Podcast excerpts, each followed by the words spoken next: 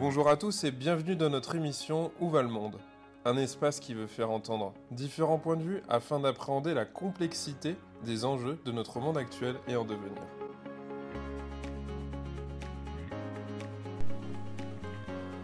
Olivier Droitbois, bonjour. Bonjour. Alors aujourd'hui, on va parler euh, France, département, région, c'est évident puisqu'on vous appelle Monsieur Département. Pour commencer, je vais vous laisser vous présenter aux auditeurs. Vous avez euh, une euh, carrière qui est riche, qui est encore en mouvement.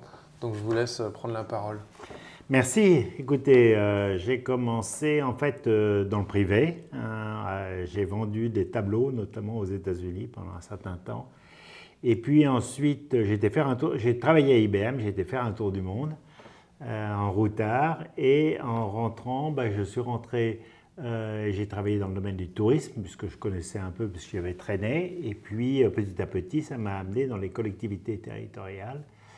Et je suis donc, en matière de collectivité territoriale, j'ai été en, en agglomération, en région et en département, et j'ai été euh, directeur général des services de plusieurs départements, les derniers étant la Saône-et-Loire, puis le Loir-et-Cher. J'ai quitté euh, en même temps que mon président, qui s'appelait Maurice Leroy, et euh, à la suite de ça, j'ai été amené à faire un certain nombre de choses, notamment écrire, on a écrit un livre qui s'appelle Les départements pour les nuls, qui a eu un grand succès, non pas parce qu'on était excellent, mais parce que euh, on l'a sorti juste avant les élections et que les départements les ont achetés en nombre, ah ce qui a surpris, euh, ce qui a surpris l'éditeur parce qu'on a fait la meilleure vente dans la collection Les Nuls et évidemment ils ne s'attendaient pas à ce qu'un sujet comme ça euh, soit porteur. Et puis on s'est rendu compte que ça intéressait du monde et ça nous a amené à créer il y a deux ans et demi le journal des départements. Et comme nous, parallèlement, nous organisons pas mal d'événements, euh, il, est vrai que, euh, il est vrai que Monsieur Département, c'est le nom que l'on me donne très souvent. Oui. Alors, justement, donc le, journal des départements fonctionne bien. Euh, j'ai pu lire qu'il s'adresse à 400 000 élus à travers la France. Je me demandais comment ça tenait, parce que c'est un gratuit, c'est un magazine qui est gratuit. Oui, tout à fait. Alors, ce n'est pas 400 000 élus, hein. il y a 5 000 élus et il y a 400 000 euh, administratifs. Oui, oui, 400 000. Hein. Oui. Euh, donc, euh, c'est 400 000, un peu plus de 400 000 personnes Votre qui cible, Voilà. Notre cible. Effectivement, on a fait le choix que ce soit un gratuit. Bah oui, parce que je l'ai dans les mains. Il faut l'imprimer, ça coûte cher, le papier, tout ça. Absolument. alors, on a 6 000 exemplaires papier et 97 000 exemplaires euh, numériques hein, chaque mois. Euh, et, ça fonctionne comment? Évidemment, il y a, une logique économique. Euh, nous proposons un département euh, chaque mois de, consacrer un dossier spécial à ce département de 7-8 pages et euh, le président est en couverture, comme vous le voyez euh, dessus. Et puis, ben, nous avons un certain nombre d'entreprises qui souhaitent parler au département. notre intérêt pour eux, c'est qu'on est très ciblé et que s'ils s'adressent à d'autres types de journaux, ben, ils vont avoir pas mal de déperditions. Mhm. Si vous voulez faire des travaux dans un collège, ben, c'est quand même pratique de euh, s'adresser au journal des départements, quand on sait que ça les concerne directement. Ça devient une tribune publique où on vient se parler alors ça, oui, euh, mais ça, ce que, j'évoquais, c'était sur l'aspect plus financier, puisque mhm. les gens payent pour ça. Hein. Mais effectivement, ensuite, on a une tribune publique sur les différents thèmes qui sont les compétences des départements. Ok. Alors, monsieur département, pourquoi on ne vous appelle pas monsieur région? La question est bête, hein, peut-être, mais bon. Ben, comme je vous l'ai dit, j'ai travaillé dans une région. Mhm. Euh, j'ai trouvé ça très intéressant. On dit souvent mais. on dit souvent mais, oui. très intéressant parce qu'une réflexion stratégique, parce qu'un peu de distance. Euh, et on n'est pas dans le, dans le quotidien comme on se retrouve dans le quotidien vraiment dans des communes et aussi dans les départements. Mais justement, un éloignement incontestable, euh, le fait qu'on ne sent pas les choses directement. Je vous raconter, il y a quelques années, j'étais avec mon président, on est allé sur le marché, parce qu'il était spécial, il aimait terriblement les gens. Et euh, on va sur un marché, il n'avait pas besoin d'y aller parce que ce n'était même pas un coin où il était élu. Et puis d'un coup, il y a quelqu'un qui le prend par la manche et qui lui dit Et toi, tu fais quoi pour mon fils? Tu le vois, là, il est au chômage, il est handicapé, tu fais quoi? Tout d'un coup, on sent que euh, la réalité politique, c'est autre chose seulement des discours, que c'est quelque chose de proche, qu'il faut pouvoir répondre à la demande. Et les élus départementaux, ils sont sur le terrain, ils sont connus, ils sont identifiés. Si je vous posais la question en disant, euh, en Seine-et-Marne, vous pouvez me donner des, élus départementaux, euh, et si je vous demandais quels sont les élus régionaux mhm. dans votre département Plus compliqué. Je suis sûr que vous pourrez en sortir deux, mais guère plus. Ouais. Hein vrai. Ça veut dire que les élus régionaux, ils ne sont pas réellement ancrés sur le terrain. Et ça, c'est passionnant d'avoir des gens qui sont de leur territoire, représentent leur territoire et sont en contact au quotidien avec les habitants. D'où, effectivement, un souhait de m'intéresser plus au département qu'aux régions, mhm. surtout avec les grandes régions, je crois qu'on en parlera après, mais surtout avec les grandes régions XXL que j'appelle, qui euh, sont devenues compliquées à vivre. J'étais avec le président, la présidente du département de la Creuse et qui m'expliquait ce que c'était que pour elle de rejoindre la capitale régionale. Et à Vienne, on était dans la Vienne euh, pour les Délors il y a la semaine dernière. Euh, ben, il m'explique qu'ils sont obligés d'aller à Bordeaux, ce que ça représente comme trajet pour aller à Bordeaux pour une réunion qui va durer une heure et quart. Surtout que les départements étaient taillés euh, pour des raisons, il me semble, de déplacement. Oui, on a, une vraie histoire. On a dit ça, on a dit ça. À cheval, Mais c'est vrai, c'est ce qu'on racontait, le déplacement à cheval, d'aller à la préfecture. Bon, ensuite, ça n'a pas été vrai partout.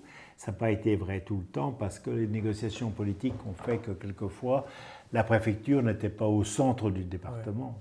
je parlais de la Saône-et-Loire. Saône-et-Loire, la préfecture est à Mâcon. Il suffit de traverser la Saône et on se retrouve dans une autre région et dans un autre département.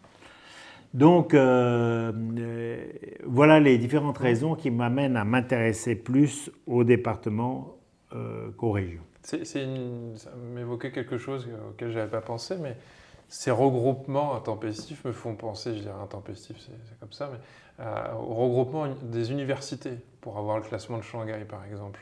Et parfois, on regroupe simplement pour avoir plus de visibilité, mais est-ce que ça a du sens après? C'est déjà beaucoup plus compliqué. En tout cas, ce que vous dites est important parce qu'il y a une question identitaire aussi qui peut avoir du mal à se faire. On est regroupé parce qu'il faut se regrouper. Oui, oui, et on n'a pas trouvé euh, l'aspect identitaire parce que finalement ce sont des regroupements qui se sont faits, vous le savez, un, soir sur un coin de table. On avait, le président avait même fait passer euh, le communiqué de presse, mais dans lequel il y avait encore des blancs sur deux régions. Hein, les régions qui étaient avec notamment M. Hérault, euh, savoir si on glissait à certains départements de la Loire-Atlantique vers la Bretagne ou pas. Donc c'était euh, quand même très compliqué. Bon, ceci étant, chaque fois qu'on réfléchit à des regroupements, c'est compliqué. Il y a toujours des identités différentes. Et même si vous prenez un département, en général, il y a six ou sept euh, identités et terroirs différents. Oui, alors justement, j'allais sur une question, mais je vous en glisse une de plus qui me vient à l'esprit, parce que vous avez commencé par les États-Unis. Donc d'un seul coup, on est déjà parti de France dès le départ. Et je me dis, euh, c'est une passion française, euh, ces débats qui viennent réchauffer les cœurs et, s'engueuler les gens parfois, euh, ou est-ce que ce serait finalement quelque chose qu'on retrouverait dans d'autres pays? Non, je crois que la grande différence, vous avez évoqué les États-Unis, c'est est-ce que ce sont des provinces qui se regroupent et qui deviennent un pays, comme on essaie de le faire avec l'Europe, hmm. ou est-ce que c'est un pays qui est centralisé, ce qui est bien le cas de la France Hmm. Donc on est dans deux euh, notions très différentes. Il est vrai que l'Allemagne ou l'Italie, elles se constituent au, gré d'une guerre et, euh, et, à chaque fois, 1860, 1865, 1870, les États-Unis, même chose, on s'aperçoit que ce sont des moments importants de leur vie, mais c'est des regroupements de, de différentes provinces. Hmm. Bon, Alors que nous, on avait le contraire, on avait des provinces, on a disloqué. Les départements ont failli disparaître, mais les grandes régions les ont fait ressusciter. Euh, mais sans marche financière et avec des missions sociales qui sont parfois lourdes. Euh, à votre avis, est-ce que les départements pourront résister longtemps aux grandes agglomérations et euh, aux métropoles? Alors le premier point d'abord que vous évoquez, effectivement les départements ont failli disparaître. Euh, Monsieur Hollande et Monsieur Valls l'avaient annoncé. Euh, c'était prévu dans un projet de loi. Et d'ailleurs, on a eu l'occasion de rencontrer pour le journal euh, François Hollande, quand on lui a dit vous avez voulu faire disparaître les départements, évidemment ça s'appelait Journal des départements, il nous a dit c'était pas moi, c'est Manuel Valls. Ah bah oui, c'est pas moi. Et euh, quand j'ai rencontré Manuel Valls, je lui ai dit mais voilà, François Hollande a dit que, nous a dit ça. Il a été très correct et très habile. Il a dit euh, euh, écoutez, c'est pas vraiment un problème entre nous, euh, c'est plutôt une vision que nous avions, mais on a appris à connaître et à découvrir. En réalité, ces, ces départements qui devaient disparaître, ils ont été sauvés lors d'une assemblée de l'Association des départements de France, de l'Assemblée des départements de France, à Pau, ce qui nous a amené dans notre livre à appeler ça un coup de peau. Euh, et, c'est vrai qu'à ce moment-là, on a dit qu'il fallait sauver les départements. Et vous avez tout à fait raison, les départements sont plus que sauvés grâce aux immenses régions. Euh, parce que nous l'évoquions en parlant de la Creuse ou de la Vienne, quand il faut autant de temps pour aller euh, à la capitale régionale, eh bien on est intéressé à pouvoir avoir une entité qui est plus proche et euh, effectivement, les départements ont toutes leurs justifications. D'ailleurs, on l'a vu dans les différentes crises, au moment du Covid, au moment de la mhm. crise des Gilets jaunes, on a vu que la notion départementale, pour l'État comme pour les habitants, était une notion de proximité qui avait un sens. Alors, seconde question, est-ce que les départements vont être amenés à disparaître euh, et quelle est leur relation avec les métropoles ou les grandes agglomérations? Est-ce qu'ils vont être amenés à disparaître pour des raisons financières? C'est préoccupant. La situation financière est préoccupante. Elle l'est hmm, moins qu'on ne le dit parce que j'ai l'impression que ça fait 30 ans que les départements disent c'est terrible, on ne va pas arriver à s'en sortir l'année prochaine. Même des années qui ont été des années florissantes comme les deux ou trois dernières années, hmm. avec ce qu'on appelle les droits de mutation à titre onéreux, les frais de notaire entre nous, qui ont augmenté de façon considérable, à la fois en montant et à la fois en quantité. Mais euh, donc, il est toujours de bonne euh, logique pour, de se plaindre en disant. C'est un thème récurrent, quoi. C'est un thème récurrent. Par contre, ce qui est évident, c'est que le risque, c'est de ne plus avoir d'autonomie fiscale du tout, donc de ne plus pouvoir mener des opérations et d'être de plus en plus sous la coupe euh, de l'État qui a tendance à considérer les collectivités et notamment les départements comme euh, leurs filiales ou comme des gens qui peuvent faire pour eux. Donc ils décident. Je décide tout d'un coup, moi, État, comment va fonctionner le RSA. Et, en bas, on est souvent étonné en disant bon, bah, on va faire ce qu'on peut. quoi. Absolument. Et donc on se retrouve au même niveau que le, citoyen lambda, euh, on, reçoit les mêmes informations, le département Absolument, il reçoit les mêmes informations, il découvre tout d'un coup qu'on augmente et qu'il va y avoir une prime possible pour pas les sérieux. agents. Parce qu'on a envie de dire, c'est comme si les parents s'engueulaient devant les enfants. Absolument. Que madame ou monsieur apprend un truc de l'autre parent, quoi. Absolument. Absolument. Donc il décide. Moi, je crois que, je crois que ça tient à quelque chose euh, qui est complètement politiquement incorrect, ce que je vais dire. Je pense qu'il y a euh, une vraie difficulté euh, qui est liée à la loi anti-cumul, qui fait qu'on avait des gens qui... Alors, la loi anti-cumul, elle a été votée parce que les gens étaient persuadés qu'il y avait un cumul de rémunération. Mmh. Ce qui était vrai, mais plafonné. Hein, grosso modo, aucun élu ne pouvait gagner plus de 7200 euros mmh. par mois. Et, euh, pour donc, avoir la paix, on a fait cette loi. Donc voilà, pour avoir la paix, pour être à la mode, comme il fallait être à la mode sur euh, le scrutin présidentiel, parce qu'on nous expliquait que partout c'était 5 ans. C'est comme faire sauter les contraventions, quoi, c'est bien. Voilà, absolument, absolument. Et donc, euh, et donc le vrai inconvénient de ça, c'est que nous avions des personnes qui étaient à la fois euh, au niveau euh, départemental ou au niveau régional et des gens qui étaient à la fois au niveau départemental, maire et euh, élus, députés ou sénateurs. C'est pas inutile ça quand même. Hein. ah bah on voit bien, on voit bien que la crise des gilets jaunes fait qu'on avait une assemblée complètement déconnectée Eh oui. de gens qui n'avaient pas l'habitude, qui ne sentaient pas ce qui se passait sur le terrain, alors qu'on sentait gronder sur le terrain sur euh, l'essence, sur le fait qu'on emmerdait les automobilistes. Et, euh, et ça, ils n'ont pas su le remonter au président de la République, qui lui-même n'a pas vraiment une culture euh, euh, d'élu local. Comme si on avait coupé tous les capteurs et qu'on savait pas quelle température il faisait dehors. quoi. Exactement, oui. La dernière fois qu'on a ouvert les volets, il faisait beau, donc certainement qu'il fait beau. Quoi. Absolument. Bon, Absolument. Et donc, euh, donc euh, je pense que, je ne sais plus si je suis en dehors de la question ou pas. Ah oui, vous aviez aussi évoqué, est-ce que les départements vont disparaître pour des raisons financières? Je ne le crois pas. On trouvera toujours une façon euh, de financer. On s'aperçoit que les velléités de dire on va recentraliser telle ou telle compétence font long feu. Je pense que euh, néanmoins, on est dans le cadre d'une recentralisation rampante. Pour la raison que je vous ai donnée, c'est qu'on a un niveau des élus qui a baissé parce qu'il n'y a plus ce cumul. C'est-à-dire qu'avant, on avait un président de département qui était sénateur. Pratique pour lui, parce que sur les bandes du Sénat ou de l'Assemblée, il voyait le mardi ou le mercredi le ministre, il disait Dis pour mon histoire, là, pour mon hôpital. euh, Là, ils demandent des rendez-vous, ils sont reçus par euh, l'adjoint du directeur de cabinet euh, qui peut les recevoir. donc on perd un temps fou, on perd en information, on perd en expérience. euh, comme un chef d'entreprise qui vient jamais, quand il passe du, haut au bas de l'échelle, il, sait où on en est dans son entreprise. Absolument. C'est exactement ça. C'est exactement ça. Moi, c'est mon sentiment. Alors, est-ce que, euh, pour le, le dernier point de votre question, est-ce qu'ils vont être absorbés par euh, ou en concurrence importante avec les métropoles ou les grandes agglomérations? Il y a un sujet, Parce qu'il y a d'autres pays en Europe et qu'on a envie parfois de se caler sur eux, de, Oui, oui. bataille aussi. mais c'est pas obligatoirement intelligent de vouloir se caler à tout prix Ah, sur euh, ce que font les autres.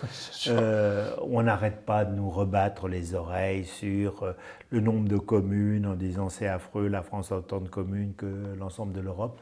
On a des gars qui sont des bénévoles parce que quand vous êtes élu municipal d'une commune de 800 habitants, en fait vous êtes bénévole et vous allez voir la mère machin, vous allez résoudre le problème, euh, des problèmes intrafamiliaux, etc. C'est une Encore une grande belle force. contradiction à la française, parce que finalement tout le monde est content de ça, tout le monde se plaint de la fin des services publics, mais en même temps on trouve que c'est une honte qu'il y ait trop de communes. Quoi. Tout à fait. Tout à fait. Alors, euh, l'absorption, euh, en quelque sorte, du département par la métropole, il y a un cas, c'est celui du Rhône, Ouais. cas qui n'est pas très heureux, qui en réalité a été un espèce d'arrangement entre M. Collomb et M. Mercier. Vous nous parlez beaucoup d'arrangements, euh, signature sur les bouts de table. hein. Oui, c'est angoissant, je trouve. Moi, ça me donne ce sentiment-là où je me dis, bah, finalement, si demain matin, un autre président comme Hollande a envie de rayer un truc, eh ben, il le raye. Il y a quelque chose comme ça où... Oui, là, ça devient un peu plus compliqué de le faire sans majorité, mais, euh, mais oui, c'est vrai. Mais oui, c'est vrai. C'est vrai, c'est souvent... euh, Vous pourriez ne- vous appeler le journal des anciens départements. Oui. Sur un coup de peau, quoi. Vous êtes encore là. Oui, oui, mais ça je ne le crois pas parce que Ouais. euh, les habitants sont attachés au département.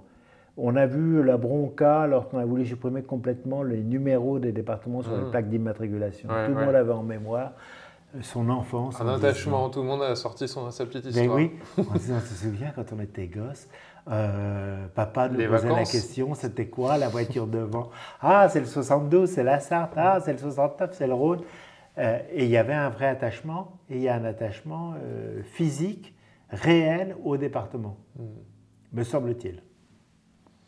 Bon, Les gens, ils n'habitent pas tellement une région. hein. c'est vrai. Est-ce qu'on habite la région centre-Val de Loire Non. Pas vraiment, on ne peut habiter l'Indre-et-Loire. Alors, quelquefois, ils arrangent leur nom, hein, parce que l'Indre-et-Loire s'appelle la Touraine, euh, comme dans leur promotion, euh, parce que le Maine-et-Loire s'appelle l'Anjou, parce que tout ça, c'est un peu plus, mieux, plus vendeur. Mais il y a un vrai attachement. Justement, on va continuer sur ça. Le découpage en région, donc ça plaît pas à beaucoup de monde. D'ailleurs, je me demande à qui ça plaît. Je me posais la question. Ça n'a pas de sens pour beaucoup de monde. La force des intercommunalités également. Bon, il y a une hypothèse qu'on peut poser. L'Union européenne gagnera en pouvoir sur le pays finalement par toutes ces manœuvres. Qu'est-ce que vous en pensez, vous, en fait? Je suis pas sûr de bien comprendre. Bah, c'est-à-dire que par ce découpage et par ces manœuvres finalement politiques, euh, peut-être qu'on affaiblirait quelque chose et que euh, ça permettrait de donner un certain pouvoir sur, de l'Europe sur le fonctionnement français. Quoi. Oui, il y a, euh, c'est d'ailleurs très en vogue chez les écolos, l'idée de dire que ça doit être une Europe des régions. Pourquoi? Parce que eux ont des élus au niveau régional. C'est une des faiblesses d'ailleurs du niveau régional aussi, c'est le mode de scrutin qui met en avant des politiciens professionnels, souvent qui ont été battus à d'autres types d'élections et qu'on met sur une liste et qui passent grâce à ça. Euh, et donc, c'est une des raisons pour lesquelles ils sont présents réellement. Maintenant, ils sont, présents à l'Assemblée nationale, mais ils, n'ont une, les groupes politiques qui sont forts au niveau régional euh, sont demandeurs d'avoir une Europe, Europe des régions et travailler directement entre l'Europe et les régions. Mhm. Alors, c'est déjà le cas sur un certain nombre de. Vous en pensez quoi, vous? Si vous pouvez formuler un avis là-dessus Je ne suis pas sûr d'avoir d'avis. Euh, Je ne suis pas sûr d'avoir d'avis. Je pense que. Je suis un peu, enfin, j'ai un avis un peu compliqué sur l'Europe. Euh, je crois qu'on lui met beaucoup de choses sur le dos euh, dont ils ne sont pas tellement responsables. On oublie le fait que euh, ce sont les, ministres et les présidents qui se retrouvent et qui décident un certain nombre de choses. Mhm. Et on fait semblant ensuite de dire c'est pas nous, c'est C'est pas moi, c'est l'autre. Voilà.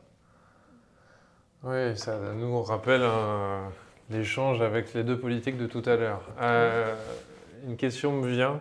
on vous tend une feuille, un stylo et on vous dit bah alors allez-y, vous nous redessinez la France et surtout vous nous redessinez euh, son système, puisque vous êtes euh, le directeur du journal des départements, on va vous laisser nous expliquer comment ce serait le mieux. En fait, euh, la question que je vous pose, c'est si vous aviez une baguette magique, qu'est-ce que vous auriez envie de changer pour améliorer les choses, on va dire, au plus grand nombre? Je ne vous demande pas une réponse démagogique, peut-être une réponse assez pratique, assez de, concrète, de terrain. Comment on pourra améliorer tout ça, en fait, tout ce fonctionnement? Moi, je suis euh, assez intéressé par le conseiller territorial. Je pense que c'est une bonne idée. C'est finalement une sorte de cumul euh, qui ne dit pas son nom. Oui, c'est ça. Euh, mais je trouve qu'il est intéressant. Il, est vrai que je vois des absurdités sur des financements qui font qu'on dit, chacun dit, ah ben peut-être vous financez, mais à condition que l'autre finance. La région dit, nous on finance que si la commune ou le département montre son intérêt. Et le département va dire, mais attendez, quand même, c'est un projet régional, il faudrait qu'ils mettent des sous, et puis on verra en, fonction de ça. Donc, euh, donc, avoir les mêmes hommes au département ou à la région, ça me semble intéressant. Je pense qu'avec les grands... Oui, les mêmes femmes, attention. Euh, je pense que, d'ailleurs, les départements, vous l'avez vu, on a le même nombre d'hommes et de femmes. Hein. Euh, je pense que... Donc tout va bien. voilà. Mais ça a changé beaucoup de choses. Hein. Mmh. Euh, je pense que euh, avec les très grandes régions, c'est quand même compliqué de pouvoir remettre le conseiller territorial tel qu'il était prévu à l'époque Sarkozy, hein, en dépit du fait que le président Sarkozy pense qu'on peut le faire. Hein. Nous, on l'a rencontré, il nous a dit qu'il pensait qu'on pouvait faire le, le conseiller territorial. Euh, même avec les grandes régions. Moi, à mon avis, ça veut dire qu'il faudrait peut-être que les départements désignent, euh, ou que, comme pour les euh, intercos, que les premiers d'une liste soient ceux qui vont aller euh, siéger à la région. Alors, je ne sais pas exactement comment. Alors, ma baguette magique. Donc, le conseiller Le conseiller. Vous avez encore le droit à deux, trois coups Le cumul des mandats. Rétablissement du cumul des mandats. Il faut pouvoir le tenir aussi, hein, le fait de cumuler. Hein. C'est peut-être pas si évident. Vous voyez ça a un intérêt, c'est sûr, on peut le comprendre, mais en même temps, euh, ça demande peut-être une logistique compliquée. Euh. Non, parce que le rôle d'un président, moi je l'ai vécu avec Maurice Leroy, il était ministre à l'époque où j'étais DG. Hein. Je le voyais tous les mercredis, on déjeunait après le Conseil des ministres ensemble à Paris, il me donnait des instructions, des lignes directrices. Mais un élu, un président, il doit être capable de donner euh, des lignes stratégiques, savoir où on veut aller, mais il n'est pas euh, dans le détail. À l'heure actuelle, on a des présidents, n'ont plus que ça à faire, donc ils ouvrent le courrier le matin. Euh, je caricature, hein, mais ils vont regarder des trucs qui ne sont pas de leur niveau. le niveau d'un président, c'est donner une ambition, donner une ligne, donner une volonté, affirmer une volonté. D'être un peu le chef d'orchestre et, de ne pas partager le pouvoir dans tous les sens, parce qu'à un moment donné, on, peut finalement ne se donner aucune ligne directrice et faire beaucoup de surplace. Il doit donner une ambition et euh, il doit l'incarner et il doit l'imposer, être capable. J'étais, euh, je vous le disais la semaine dernière, à, euh, dans la Vienne, ben, quand René Monroe était président du département, il me le disait, tous les élus, ils étaient là, ils disaient leur histoire du futuroscope, euh, c'est des conneries, euh, qu'est-ce qu'il va faire, etc. Mais comme il, comme il avait du, de la poigne, ils osaient rien dire. Hein. Bon, on aime bien compter ces histoires, notamment le TGV, tout ça, où à chaque fois on a pris les gens pour des, des dingues, et puis après coup, ça devient Absolument. un succès. En fait. Tout à fait, tout à fait. Mais il faut avoir quelqu'un qui soit capable de tenir et qui soit d'un niveau suffisant. Oui, puis il faut que le système le permette, parce que maintenant vous avez beau râler, euh, si on ne vous confère pas les pouvoirs d'une certaine manière ou la possibilité, ça ne marcherait peut-être plus. Oui. Ouais. c'est-à-dire que finalement la société serait peut-être plus euh, en accord avec ce genre de fonctionnement, je ne sais pas. Ce coup de baguette magique, vous en auriez un, un troisième peut-être à proposer, parce qu'il y a le cumul Oui, il y a le cumul, le conseiller territorial euh, et puis euh, le retour à des impôts euh, qui dépendent vraiment des collectivités qui les votent. À l'heure actuelle, on déresponsabilise, mais ça c'est de plus en plus la mode d'ailleurs, mais on déresponsabilise. Et donc on vous verse des sous qui sont les allocations versées par, par l'État, et vous devez faire avec. Mais c'est la vraie responsabilité, c'est celle que les élus doivent avoir devant le peuple je fais des choix, ces choix ont un coût. Hein. c'est euh, Madame Hidalgo augmente les impôts de 56 euh, plus les 7,2%. Euh, c'est un choix. Elle a fait ce choix-là. Alors elle va expliquer ceci ou cela, mais enfin c'est un choix politique. Elle peut dire bah, c'est de la faute de l'État, mais enfin toutes les communes peuvent le dire dans ce cas-là. Hein. Elle, elle a fait un choix politique. Et, ce choix il faut regarder si c'est utile ou pas, mais au moins elle sera jugée sur un choix politique. Hein. Euh, parce que euh, si euh, les impôts augmentent de façon importante, mais qu'il y a des réalisations, qu'il y a des investissements, que ça permet de dynamiser la collectivité, qu'il y a des policiers municipaux, que, etc., bon, c'est parfaitement acceptable. Mmh. Mais on doit être jugé sur ce que l'on fait et donc sur ce que l'on vote et ce que l'on peut décider. J'entends, mais je me dis que c'est toujours un peu délicat parce que tout le monde a la critique facile et je ne sais pas si on arrive à avoir une vraie visibilité sur combien on a été investi, dans quel poste et précisément, si ça a du sens. Alors c'est un, autre point, effectivement, qui est, euh, c'est peut-être un quatrième coup de, baguette magique. C'est un peu d'ailleurs ce qu'on cherche à faire. Le vrai sujet à l'heure actuelle que l'on a, c'est euh, la déconnexion avec le peuple le fait que les gens ne votent plus euh, s'abstiennent. Et je crois que pour les élections locales, ils s'abstiennent beaucoup parce qu'ils ne savent pas qui fait quoi. Le coup des trottinettes, vous êtes au courant? Oui. Euh, enfin, c'est vous qui allez me vérifier euh, l'information. Apparemment, on a eu un pourcentage infime de Parisiens qui ont voté contre les trottinettes. Oui, bien sûr. Et de ce que j'ai entendu, peut-être une mauvaise langue à la radio, euh, c'est les petits vieux, euh, comme on dit, euh, qui sont allés voter. Bien sûr. Et ça devait être 1% de Parisiens ou à demi Et donc on a voté qu'il n'y avait plus de trottinettes à Paris. Bien sûr. Et les gens découvrent ça, mais ça a été démocratiquement mis sur la table. Et entre guillemets, personne n'a participé, ça arrangeait bien tout le monde. Ça, c'est quand même particulier aussi. Oui, tout à fait. Moi, je suis très content parce que je circule à bicyclette à Paris. Oui, d'accord. content de ne plus avoir de trottinette. Mais, c'est quand même une façon drôle de dire, bah, finalement, les gens ont voté. Bah oui, c'est vrai. Sauf qu'à un certain pourcentage, euh, c'est plus très représentatif. Puisqu'en même temps, vous êtes celui qui fait la publicité pour inciter les gens à voter. Si vous ne faites pas la publicité, on pourrait dire que vous ne nous avez pas prévenu avec le petit astérix en bas de la page. Oui, oui, tout à fait. Mais c'est un peu, effectivement, euh, le vrai vote, c'est celui quand on décide ou pas de, de l'élu. Mais, parce que normalement, l'élu, il est désigné pour décider. Hein, il est élu pour décider. Euh, mais on a un vrai problème d'abstention. Bah oui. Et cette abstention, je crois, tient au fait qu'on ne sait pas ce que, font chaque, ce que fait chaque collectivité. Je vais vous prendre un exemple. Un sujet qui euh, concerne au premier chef nos euh, concitoyens.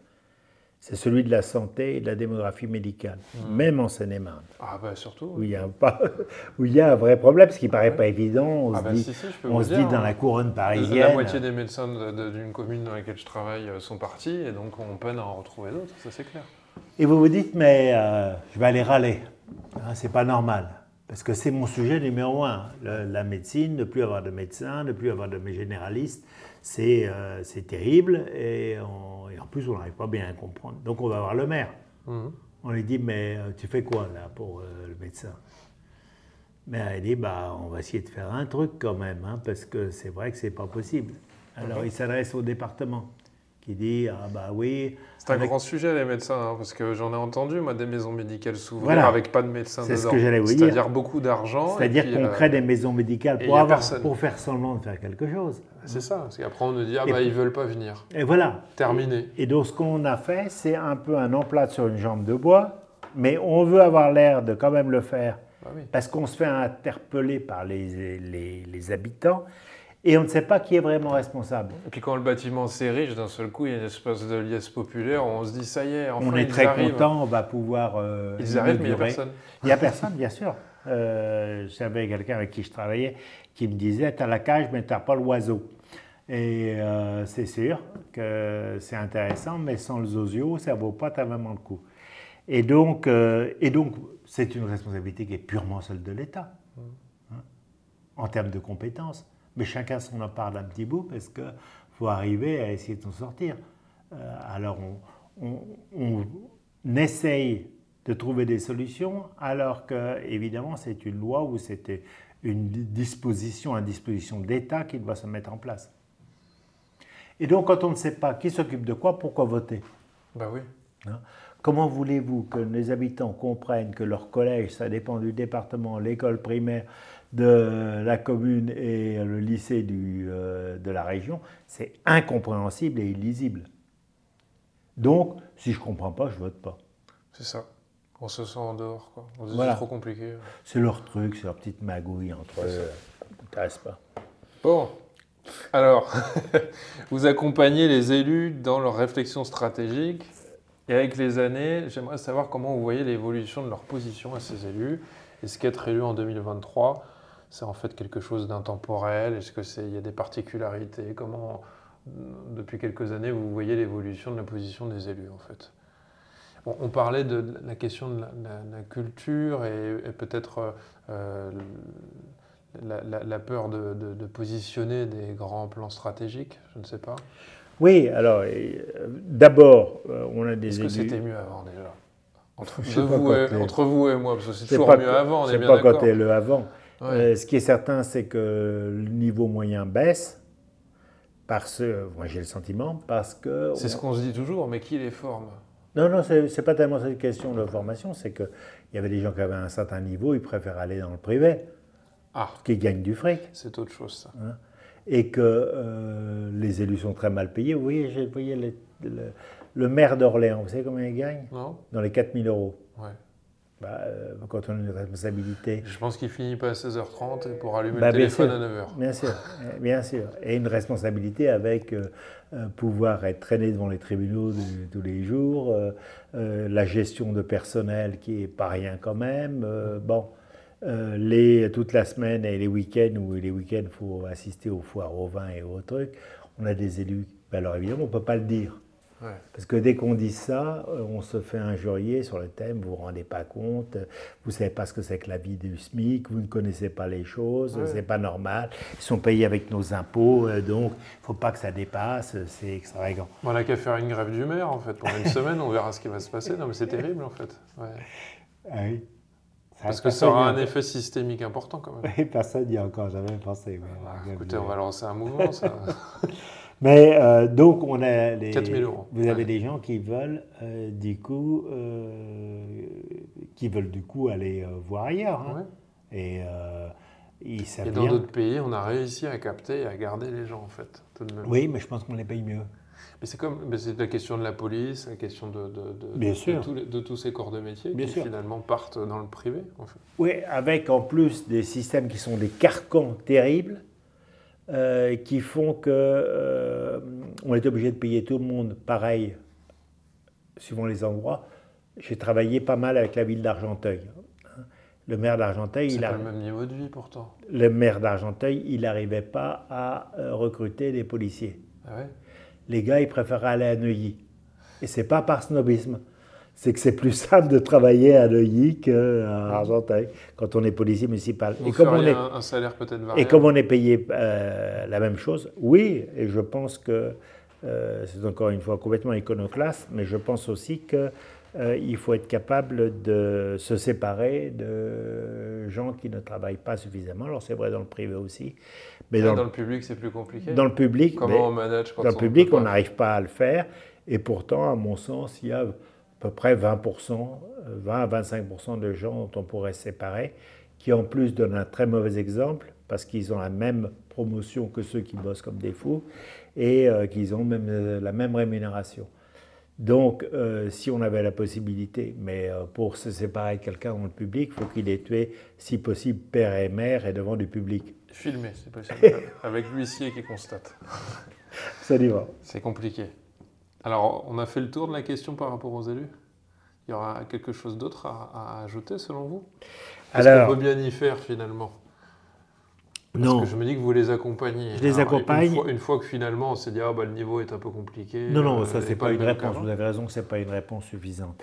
Euh, il est vrai que le système tel qu'il est, mais ça doit être partout pareil, fait qu'on a un raisonnement à court terme. C'est-à-dire que euh, le raisonnement il est euh, la fin du mandat. Toujours. Sachant qu'en général on inaugure les réalisations lancées par son prédécesseur et que c'est son successeur qui va inaugurer les réalisations qu'on a lancées. Les récoltes les ils. C'est un, peu, c'est un peu frustrant. Mmh. Euh, et donc, effectivement, euh, on s'aperçoit que les vrais projets euh, qu'ont les collectivités, les élus, c'est un terme qui n'est pas suffisamment lointain. Alors, il y en a qui ont une démarche, oui, je parlais d'Argenteuil, c'est vrai que le maire, a une démarche à long terme de faire évoluer la population qui est à Argenteuil. Comment le faire on ne peut le faire que s'il y a des écoles qui peuvent attirer euh, des parents de, jeunes enfants, etc. Donc il y a une volonté et ensuite il y a une façon de le décliner. Mais c'est relativement rare parce que l'idée est souvent comment je vais être élu. Hmm. Je, c'est pas désespérant à tout. non, c'est pas désespérant, mais, mais, en fait, vous étiez en train de nous parler de l'exemple de quelqu'un qui a, l'envie. Oui. Donc, on est tombé, entre guillemets, sur la bonne personne et c'est super. Euh, mais très naïvement, en fait, je me disais qu'il serait peut-être intéressant qu'il y ait des engagements à long terme, ou je dirais presque intemporels, sur lesquels le prochain élu devra forcément euh, œuvrer, pour lesquels il devra œuvrer. Ça pourrait être intéressant finalement que ça ne tienne pas à la volonté de quelqu'un qui pourrait déconstruire tout ce qui a été fait. Mais la question, elle va jusqu'au niveau politique, hein, même présidentiel. C'est-à-dire qu'on ah, oh. construit un truc et puis après on déconstruit tout parce qu'on change de président et on se dit bah, c'est dommage parce que, et c'est la fameuse question, on parle toujours de De Gaulle et de sa fameuse vision avec les 20 à 30 ans devant. Mais alors finalement, est-ce qu'il n'y aurait pas concrètement à mettre ça en place? C'est une question que moi je me pose régulièrement. Non, c'est. si ça change de braquet à chaque fois qu'on change de conducteur, on va jamais réussir à arriver à destination. En fait. Il est exact que des visions qui ont été euh, importantes, comme, euh, comme le nucléaire, comme vous évoquez le TGV, comme un certain nombre de choses comme ça, elles doivent être sur euh, la distance et que c'est embêtant qu'il y ait un président qui puisse défaire ce qui a été fait en la matière. Euh... Pourrait voter pour une idée et puis après se calerait une personne qui serait garante de la mise Alors, en il y a quand même Il y a quand même des plans purés annuels qui sont votés, qui euh, sont au-delà des échéances en matière de, par exemple, d'armée. On vient de voir que c'est passé en matière de défense, qu'il y a euh, quelque chose qui couvre 20 ans. Hein, parce que c'est vrai que quand on lance la, la fabrication d'un. C'est pas six mois. Euh, voilà. Pour n'importe quel produit dans D'un sous-marin ou d'un porte-avions, euh, c'est une affaire qui est euh, oui. dizaines d'années. Exactement. Exactement. Alors, les, les, collectivités territoriales ont assez peu ça parce qu'elles ont vraiment une annualité budgétaire et qu'il est difficile, et c'est normal, il est difficile d'engager son successeur sur quelque chose que, sur un projet qui ne sera pas le sien. Je veux dire, sinon, euh, c'est un déni de démocratie. J'entends. J'entends, j'entends bien. J'aurais bien, bien des choses à ajouter par rapport à cela, mais je vais aller directement sur la dernière question, parce que là, d'un seul coup, j'ai envie de vous entendre sur ça. Euh, Olivier de Bravois, pour vous, selon vous, où va le monde alors?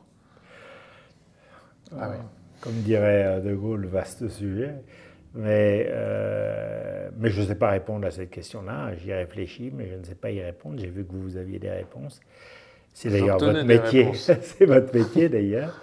Euh, j'ai pensé seulement à un truc. En voyant ça, je me suis dit, euh, l'informatique, Internet ont transformé notre vie.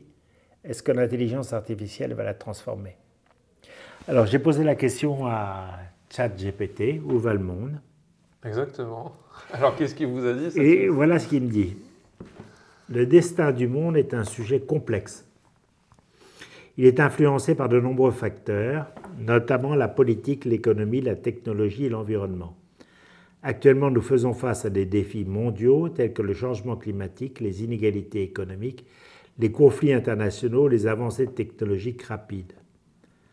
Le changement climatique est l'un des problèmes les plus pressants. Les gouvernements et les entreprises doivent collaborer pour réduire les émissions de gaz à effet de serre et développer des sources d'énergie propres pour éviter les catastrophes environnementales majeures. Les inégalités économiques persistent avec une répartition inégale des richesses à l'échelle mondiale. Les efforts visant à réduire la pauvreté et à promouvoir l'éducation sont essentiels pour créer un monde plus équitable. Les avancées technologiques telles que l'intelligence artificielle et la biotechnologie offrent des opportunités incroyables, mais posent également des questions éthiques et de sécurité la régulation et la responsabilité sont cruciales. Enfin, les conflits internationaux continuent d'exister. La diplomatie et la coopération internationale sont nécessaires pour résoudre ces différends et maintenir la paix. En résumé, le monde fait face à des défis complexes et interconnectés. Notre avenir dépendra de notre capacité à collaborer, à innover et à prendre des décisions éclairées pour un monde plus durable, équitable et pacifique. Vous vous rendez compte comme c'est creux? C'est donc votre réponse? C'est complètement creux. Ça veut dire que si on interroge euh, l'intelligence artificielle, on a un truc euh, à la en même temps. Vous avez remarqué, hein, c'est ceci, puis cela, puis ceci et cela, mais parfaitement politiquement correct. C'est exactement Or, on est complètement dans le politiquement correct de plus en plus. Les humoristes vous disent que ce qu'ils avaient euh, ce qu'ils écrivaient il y a dix ans, ils ne peuvent plus le prononcer. Et il faut que tout le monde pense pareil et qu'on soit à l'image de euh, Miss France. Et on dit qu'on s'aime et que tout est merveilleux et qu'effectivement, il, il y a de la pauvreté dans certains endroits et qu'il faudra peut-être quand même euh, essayer de faire ce qu'il faut pour changer ça. Alors, j'ai pas de réponse. Olivier de Bravois, merci en tout cas d'avoir répondu à toutes nos questions. Merci.